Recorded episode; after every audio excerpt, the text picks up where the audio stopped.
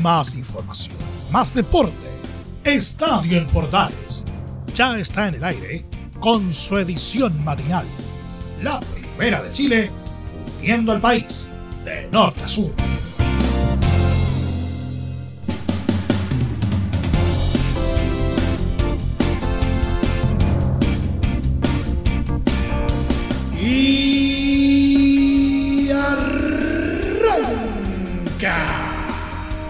Señoras y señores, muy buenos días, bienvenidos una vez más, bienvenidos al show, buena semana para todos. Tenemos mucho que, que contar en el inicio de esta nueva semana en tiempos de pandemia. ¿Qué pasó con el eh, partido del día de ayer entre Universidad Católica y Palestino que estaba pendiente? Les vamos a estar contando de eso. También lo que pasó en una fecha más de la primera B con una polémica instalada de por medio que tiene como protagonistas al conjunto de Cobreloa y Deportes Valdivia. Y también vamos a tener a Alfonso Zúñiga que está de regreso con nosotros para un completo informe de la Major League Soccer y Laurencio Valderrama que nos va a hablar de lo que está pasando en la selección eh, nacional con miras a la próxima fecha doble de las clasificatorias de Qatar 2022. Todo esto y mucho más en los próximos 30 minutos en una nueva entrega de Estadio Portales.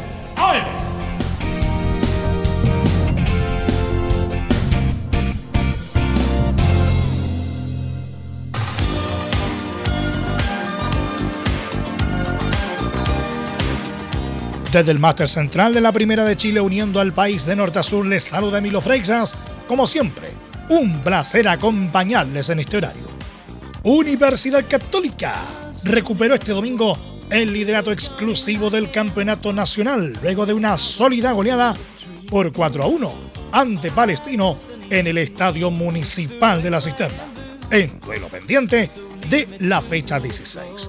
El encuentro comenzó favorable para los árabes que se pusieron en ventaja rápidamente en los 13 minutos con polémica, ya que se cobró un penal por una mano muy discutible de Luciano Agüed, evidentemente sin intención y sin ampliar el volumen de su cuerpo, la cual aprovechó Agustín Farías para anotar. Los cruzados demoraron en despertar, pero lo hicieron en el final de la primera etapa, primero con el empate de Tomás Astaburuaga a los 36 minutos, quien anotó su primer gol con la UC y luego con un penal que si bien falló a Wed a los 45, mostró que la franja estaba para mostrar una buena versión en este duelo. En el complemento se desató el equipo de Ariel Holland y pulverizó a su rival con un autogol de Sergio Felipe a los 53 minutos y con goles de Fernando Sampedri quien llegó a 9 en el torneo a los 65 minutos y otro del ingresado César Munder a los 86.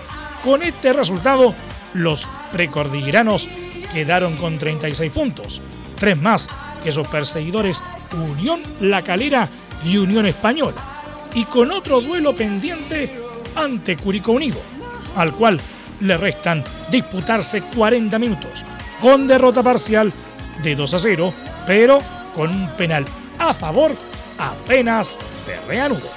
Por contraparte, se trata de la sexta caída consecutiva para los tetracolores, situación que deja pendiendo de un hilo a su técnico Ivo Basay. Para el inicio de la segunda rueda, el próximo fin de semana, Universidad Católica enfrentará a Cobresal y Palestino a Colo Colo, ambos como dueños de casa. La tabla de posiciones del fútbol eh, chileno queda de la siguiente manera. Primero, Católica con 39 puntos. Segundo, Unión La Galera con 36. Tercero, Unión Española también con 36 puntos. Cuarto, Deportes Santa Fagasta con 30. Quinto, Universidad de Chile 26. Sexto, Huachipato con 25. Séptimo, Curicó Unido con 24. Octavo, Everton de Viña del Mar 23 Noveno, Cobresal con 22. Décimo, Universidad de Concepción con 22. Un décimo, Audax Italiano con 21. Duodécimo, Deportes Iquique con 21, decimotercero Santiago Wanderers con 20 unidades, decimocuarto Coquimbo Unido con 19, decimoquinto Palestino también con 19 puntos, decimosexto O'Higgins de Rancagua con 12, decimoséptimo un complicado Colo Colo con apenas 11 unidades y colista absoluto Deportes La Serena con solo 9 unidades.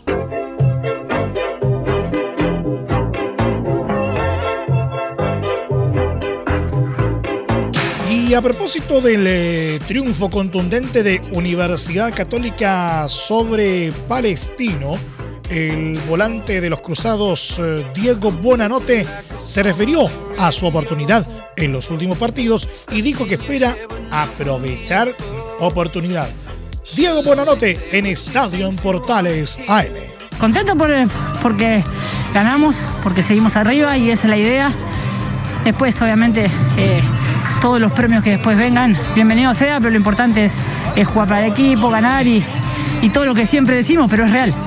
Ahora, ¿es un nuevo aire a tu estadía en la Universidad Católica esta posibilidad de ingresar como titular? Lo mostraste el otro día en la Copa ante Sol América.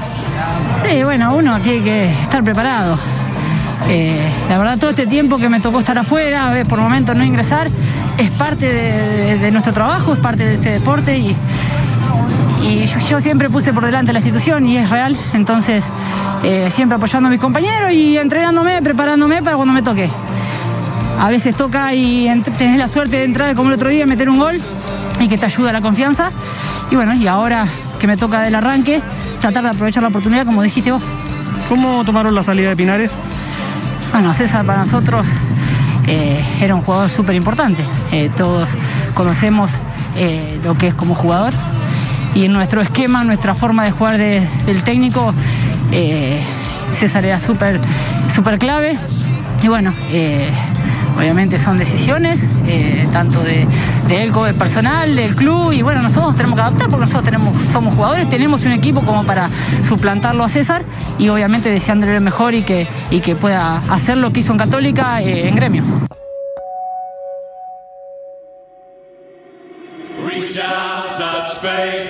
¿Y qué pasa en Palestino? El director técnico Ivo Basay lamentó la fuerte derrota por 4 a 1 ante Universidad Católica la sexta consecutiva en el campeonato nacional y atribuyó a fallas de su elenco el mal momento. Mira, el primer tiempo eh, creo que se hizo un, buen partido, bastante parejo, incluso creo nosotros con más posibilidades de gol que Católica. Y, lamentablemente venimos repitiendo lo mismo que ha pasado en, estos, en los últimos partidos donde son errores groseros que hemos cometido y que nos han costado obviamente, y sobre todo en el momento que está viviendo Palestino, ese error o el, autogol eh, nos termina por, por desordenar y, lamentablemente en, esta, en la posición que estamos, no, o sea, ni siquiera en la posición, sino que en el momento que estamos viviendo, creo que ese tipo de errores te pasan la, la cuenta y nos pasó la cuenta porque después nos desordenamos,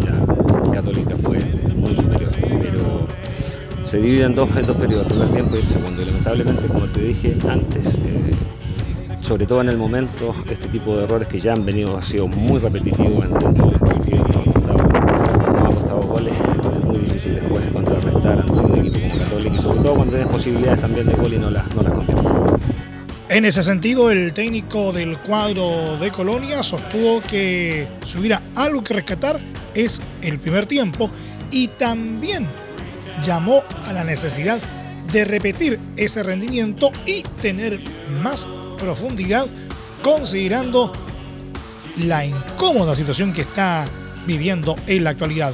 Ivo Asay en Estadio en Portales AM. Primer tiempo, rescatar el primer tiempo y limpiarse de la cabeza. Creo que hay cosas que ya empiezan a, complicar de la cabeza donde ya se empieza a actuar y no se empieza a pensar. Y creo que eso ha sido uno de los... Sobre todo cuando te vuelvo a repetir, cuando se cometen errores tan groseros en, ciertas situaciones del partido que nos ha tocado esta seguidilla de partidos donde más allá de los equipos nosotros mismos no hemos hecho daño y eso hay que limpiarse completamente. Es la única manera de poder salir adelante y revertir esta situación. Cabe mencionar que al cierre de esta edición, la dirigencia de los Tetracolores se reunía vía telemática para revisar la continuidad de Asai debido a la pésima racha que los tiene estancados en el torneo local.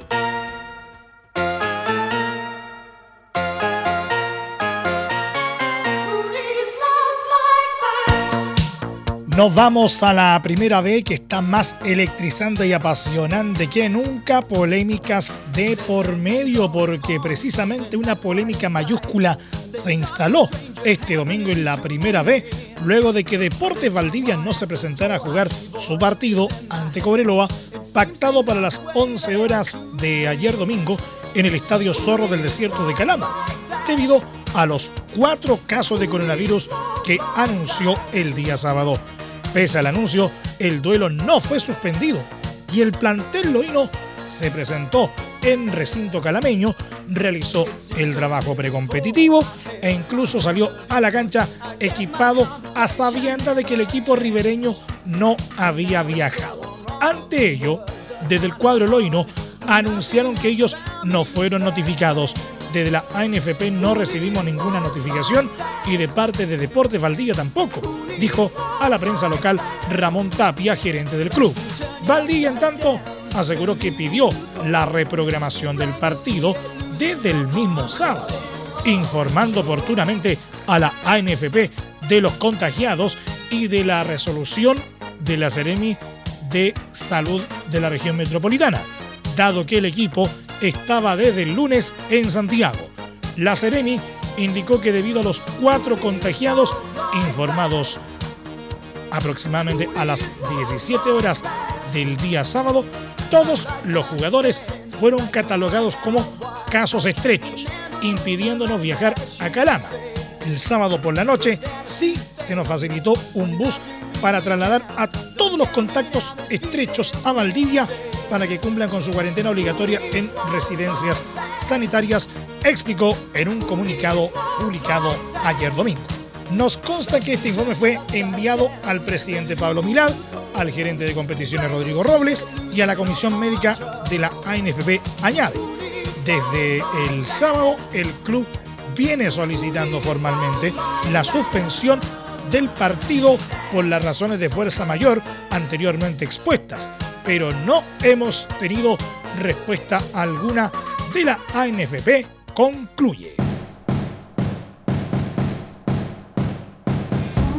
Y si la polémica entre Cobreloa y Deportes Valdilla no fuese suficiente, luego de que la Seremi de Salud de la región de Atacama, siguiendo el protocolo sanitario, estableciera una cuarentena preventiva de 14 días al plantel de Deportes Copiapó, la NFP informó que el partido entre el cuadro nortino y Deportes Santa Cruz, que debía de disputarse precisamente ayer domingo a las 11 de la mañana, fue suspendido. Copiapó, recordemos, jugó con Valdivia en la fecha anterior, el 3 de noviembre, y el club sureño informó, como ya he sabido, de cuatro casos positivos por coronavirus y este domingo no se presentó a jugar ante Cobreloa.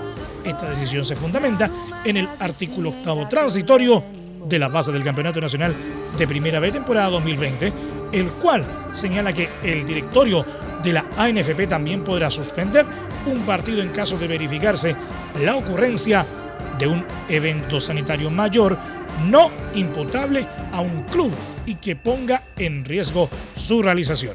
Es importante mencionar que Deporte Copiapó envió en tiempo y forma los resultados de los test PCR y o antígeno realizados a su plantel de jugadores y cuerpo técnico, de acuerdo a lo que establece el protocolo sanitario elaborado por la Comisión Médica de la ANFP. Estos resultados fueron todos negativos.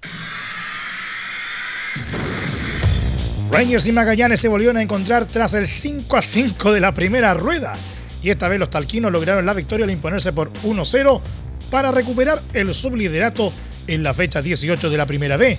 En el Estadio Fiscal de Talca el encuentro recién se resolvió en el minuto 85 gracias a la anotación de Manuel eh, López tras aprovechar una mala salida del meta Lucas Giovini. Este resultado dejó a los piducanos en el segundo puesto con 29 puntos a 4 unidades del líder ñublense. Magallanes, por su parte, quedó con 28 positivos.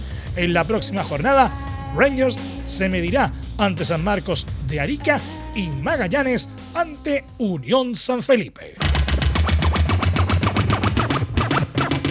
Deporte Melipilla se mostró sólido en el Estadio Municipal de La Pintana para vencer por 3 a 0 a San Luis de Quillota en duelo válido por la fecha 18 del campeonato de Primera B. El cuadro de los Potros aprovechó la inspiración goleadora del argentino Gonzalo Sosa, autor de dos goles para plasmar la victoria a los 34 y a los 86 minutos, y del paraguayo Gustavo Guerreño, quien marcó a los 70 minutos. El elenco melipiniano llegó a los 28 puntos, en tanto San Luis se mantuvo con 19 unidades. Tabla de posiciones al momento queda de la siguiente manera. Primero Ñublense de Chillán con 33, segundo Rangers con 29, tercero Magallanes con 28, cuarto Melipilla con 28, quinto Unión San Felipe 27, sexto Deporte Copiapó con 25, séptimo San Marcos de Arica con 23, octavo Deportes Puerto Montt con 22, noveno Deportes Valdivia con 19, décimo San Luis de Quillota con 19, un décimo Deportes Temuco con 17, duodécimo Cobreloa con 16, décimo tercero Deportes Santa Cruz con 15 unidades, décimo cuarto Barnechea con 14 y décimo quinto Santiago Morning con 14 unidades en el fondo de la tabla general.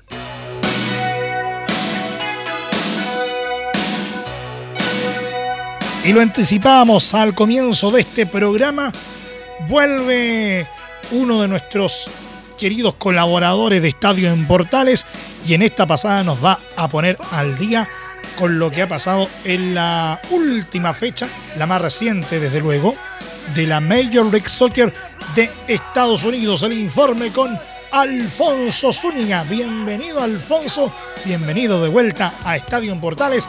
Muy buenos días.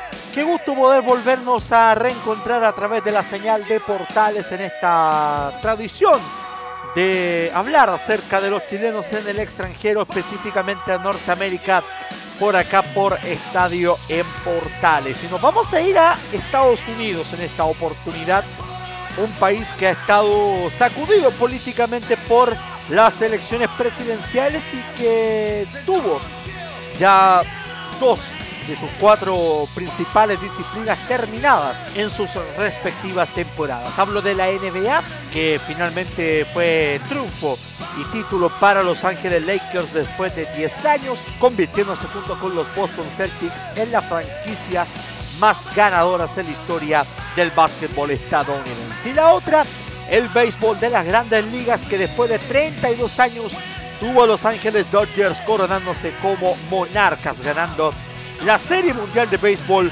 a Tampa Bay Rays en seis partidos. Pero quedan dos disciplinas que se siguen jugando habitualmente. La National Football League o la NFL o el fútbol americano como se conoce en este lado del mundo que comenzó su temporada por allí por septiembre que no va a parar hasta febrero del próximo año y la Major League Soccer que ya está en tierra derecha. De hecho, ya están definidos los equipos clasificados para la postemporada que va a comenzar el próximo viernes 12 de noviembre y en donde solamente van a estar dos de los cinco chilenos presentes en esta liga, de los cuales solamente cuatro han podido jugar regularmente, ya que uno de ellos, Felipe Gutiérrez, arrastra una lesión y no ha podido sumar minutos en este 2020, que en el caso de la Major League Soccer tuvo particularidades porque tras la suspensión por la pandemia se jugó una, una, especie de mundialito que se realizó en la burbuja de Orlando en Disney World llamado MLS is Back. Después de ello se retomó la actividad de la temporada regular, donde tuvimos por ejemplo al ex Colo Colo Cristian Gutiérrez jugando para el Vancouver Whitecaps. Eh, disputando 13 partidos de la actual temporada sin marcar goles, pero siendo garantía, jugando por el sector izquierdo de la defensa como lo hacía en sus tiempos eh, formado en Colo Colo. Otro eliminado que tiene de los chilenos en la MLS es José Bizama, el ex Huachipato, que milita en el Houston Dynamo, el equipo de copropiedad de, una figura de la NBA como James Harden y que lo tuvo en ocho presentaciones durante el presente año. No tuvo, si en la burbuja, no, no, no sumó minutos, mejor dicho, en la burbuja de Orlando, pero sí jugó en la reanudación de la temporada. 569 minutos fue el desempeño que tuvo finalmente José Bizama en esta temporada. Y los dos que van a estar en playoff, uno de ellos es Diego Rubio, seleccionado nacional, defiende los colores del Colorado Rapids en una situación bastante especial porque su equipo tuvo un foco de contagio bastante fuerte con más de, con más de 19 casos positivos de COVID-19 y sin embargo se tuvo que acortar la temporada. No se le permitió jugar varios de los partidos pendientes, por lo que se tuvo que instaurar el promedio para finalmente definir los clasificados en la conferencia oeste, lo que le permitió finalmente al eh, ex formado en Colo Colo meterse finalmente en la postemporada que en caso de poder viajar a Chile se va a perder la primera ronda de playoff. El mismo caso pasa con Felipe Mora, que ya a estas alturas de, de la temporada es un titular habitual en los Portland Timbers, que lo han tenido jugando en 22 partidos de 24 de la actual temporada. Viene de ganar el título en Orlando en, esta, en este torneo intermedio que se hizo en la burbuja. Es uno de los mejores equipos, por no decir que es el mejor de la conferencia oeste de la MLS. De hecho, está en la parte alta de la clasificación junto con el Sporting Kansas City de Felipe Gutiérrez. En definitiva, Sporting Kansas City, Portland Timbers, Seattle Sanders, FC Dallas, Minnesota United, Los Ángeles FC, Colorado Rapids y San José Earthquakes van a disputar los playoffs por la conferencia del oeste. Recién este día lunes se va a dar a conocer la programación de los partidos que se van a disputar en esa ronda. Caso diferente de la conferencia este, en donde hay más equipos, por lo tanto hubo que hacer un play-in, especie de liguilla para determinar los últimos dos cupos para los playoffs. Los seis primeros clasificados ya están eh, asegurados. Es el caso, por ejemplo, de Philadelphia Union, el equipo donde milita el brasileño ex Audax italiano Sergio Santos, que ganó el trofeo Supporters Shield por ser el mejor equipo de la temporada regular. Toronto Raptors, Columbus Crew, Orlando City, donde juega el portugués Nani, New York City Football Club, donde juega el ex Universidad de Chile Valentín Castellanos y New York Red Bulls. El play-in se va a disputar este día viernes a partido único, tal como van a ser en todos los eh, playoffs, van a ser partido único en el equipo mejor posicionado en la tabla de posiciones. Nashville SC se va a enfrentar al Inter de Miami que tiene figuras de la talla de Gonzalo Higuaín el argentino y el campeón del mundo francés Blaise Matuidi, mientras que el Montreal Impact, el ex equipo de Pedro Morales, se va a enfrentar a New England Revolution por los dos lugares en la próxima postemporada. Cualquier novedad respecto de lo que suceda en el fútbol norteamericano, tanto en México como en Estados Unidos, nosotros se las vamos a contar acá en Estadio en Portales. Un fuerte abrazo, Emilio. Que tengas un buen día.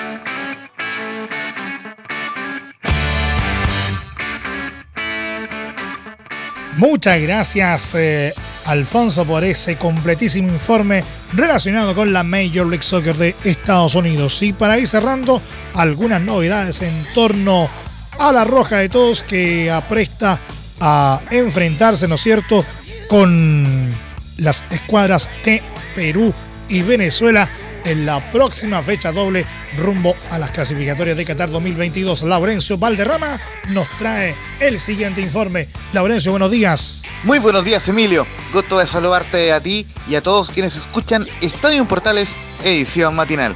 En esta ocasión tenemos un informe con todo lo ocurrido el fin de semana con los jugadores de la selección chilena en sus respectivas ligas de cara a los partidos de La Roja ante Perú y Venezuela por las fechas 3 y 4 de las clasificatorias sudamericanas al Mundial de Qatar 2022.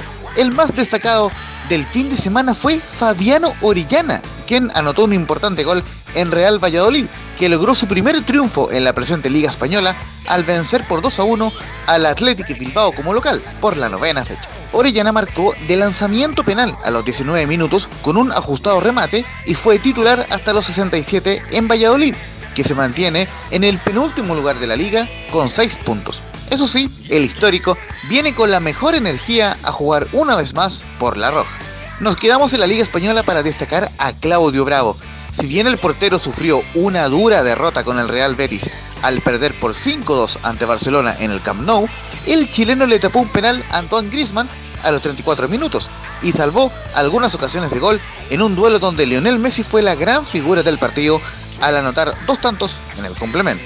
Acá tenemos la autocrítica de Claudio Bravo por una nueva expulsión en su equipo, en este caso de Aiza Mandi, y por la derrota ante el Barça en la previa de su viaje para integrarse a La Roja en Estadio Portales, edición matinal. Sí, excesivo y cuesta competir también cuando, cuando te ves con, con la desventaja de competir a este nivel con, un hombre menos. Es, complicado, con un equipo también que maneja muy bien el balón, genera muchas ocasiones pero creo que estos partidos también nos sirven a nosotros para seguir apretando, seguir fortaleciendo nuestro, nuestro trabajo.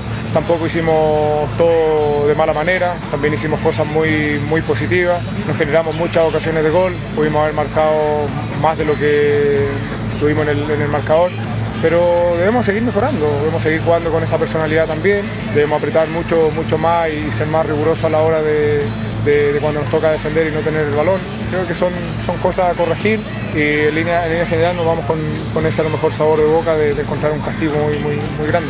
Consignar que el equipo de Manuel Pellegrini se quedó en el séptimo lugar de la liga, con 12 puntos, a dos de la zona de clasificación a las copas europeas. Nos vamos ahora a la Serie A italiana, donde Eric Pulgar jugó el sábado su primer partido como titular desde su recuperación del COVID-19 en el empate de Fiorentina sin goles ante Parma como visita por la séptima fecha. El volante aún está en duda porque su club no lo habría autorizado para viajar, al ser un supuesto contacto estrecho del español Callejón, quien dio positivo por COVID-19. En las próximas horas se resolverá el tema Pulgar. Quienes sí podrán viajar son Arturo Vidal y Alexis Sánchez. Ambas figuras de La Roja fueron titulares en el empate del Inter de Milán por 1 a 1 ante el Atalanta, por la fecha 7 de la Serie A italiana, donde el equipo de Antonio Conte va séptimo con 12 puntos. Mientras Vidal fue reemplazado a los 70 luego de ser amonestado, Sánchez fue titular hasta los 74 en el Inter. Las figuras de la generación dorada esperan viajar y anotar, tal como lo hicieron en la fecha doble ante Uruguay y Colombia, donde Alexis marcó dos tantos y Arturo convirtió uno. Ahora repasaremos brevemente lo que hicieron el resto de los jugadores seleccionados por Reinaldo Rueda en este intenso fin de semana previo a la fecha FIFA de las clasificatorias sudamericanas al Mundial de Qatar 2022. El portero Omar Carabalí fue suplente en la derrota de San Luis por 3 a 0 ante Melipilla en La Pintana por la fecha 18 de la Primera B en Chile. Nicolás Díaz jugó los 90 minutos en la derrota de Mazatlán por 4-0 ante Santos Laguna como visita por la fecha 17 de la Liga MX. En tanto, su hermano Paulo Díaz jugó los 90 minutos el sábado en el triunfo de River Plate por 2 1 ante Rosario Central por la fecha 2 de la Copa de la Liga Profesional en Argentina. Por su parte, Mauricio Isla jugó los 90 minutos y fue amonestado en la derrota de Flamengo por 4-0 como visita ante el Atlético Mineiro de Jorge Sampaoli por la vigésima fecha del Brasileirao. Por otro lado, Guillermo Maripán fue suplente en la victoria de Mónaco por 2 a 1 ante Niza por la fecha 10 de la Ligue 1 en Francia. También Francisco Sierra Alta fue suplente en el triunfo de Watford por 3-2 ante Coventry City por la undécima fecha de la Championship League o Serie B inglesa. El defensa ya está en Chile. El defensa Sebastián Vegas también entró a los 57 minutos en la derrota de Monterrey por 3 a 1 ante Chivas de Guadalajara por la fecha 17 en la Liga MX. También en esta jornada en México, el volante Claudio Baeza entró a los 62 minutos en el triunfo de Necaxa por 1 a 0 ante Pachuca como visita. Por otro lado, César Pinares viajó a Brasil y fue oficializado como flamante refuerzo de Gremio de Portalegre. El exjugador de Universidad Católica será presentado el 18 de noviembre en Brasil. volvemos a Europa para ver cómo le fue a Niklas Castro, quien fue titular por 61 minutos en Alaesund, que perdió por un categórico 7 a 0 como visita ante FK Glimt por la fecha 24 en la Liga de Noruega.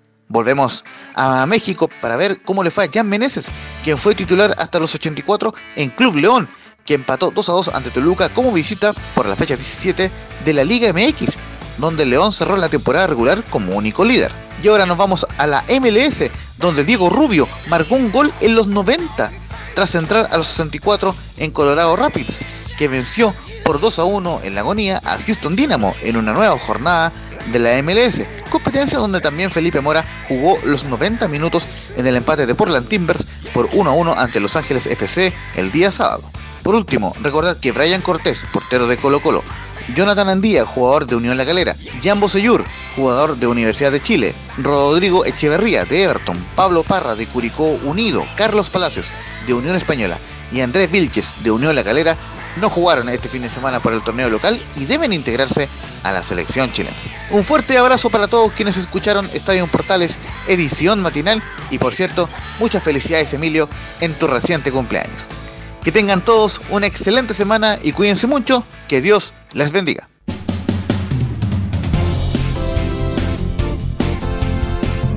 Y nos vamos nomás. Muchas gracias por la sintonía y la atención dispensada. Hasta aquí nomás llegamos con la presente entrega de Estadio en Portales en su edición AM, como siempre, a través de las ondas de la Primera de Chile, uniendo al país de norte a sur. Les acompañó Emilio Freixas. Gracias a quienes nos sintonizaron a través de nuestros medios asociados en todo el país, a través de todas las plataformas de Portales Digital y por supuesto también a través de la Deportiva de Chile, radiosport.cl. Continúen en sintonía de Portales Digital porque ya está aquí Leo Mora y la mañana al estilo de un clásico, portaleando la mañana a continuación. Recuerden que a partir de este momento este programa se encuentra disponible en nuestra plataforma de podcast, en Spotify, en los mejores proveedores de podcasting y en nuestro sitio web www.radioportales.cl. Más información luego a las 13.30 en la edición central de Estadio Portales con Carlos Alberto Bravo y todo su equipo. Ahora sí, que tengan todos un muy buen día y un excelente inicio de semana. Y ya lo sabes, quédate en casa. Más información, más deporte. Esto fue Estadio en Portales, con su edición matinal la primera de Chile, viendo al país de norte a sur.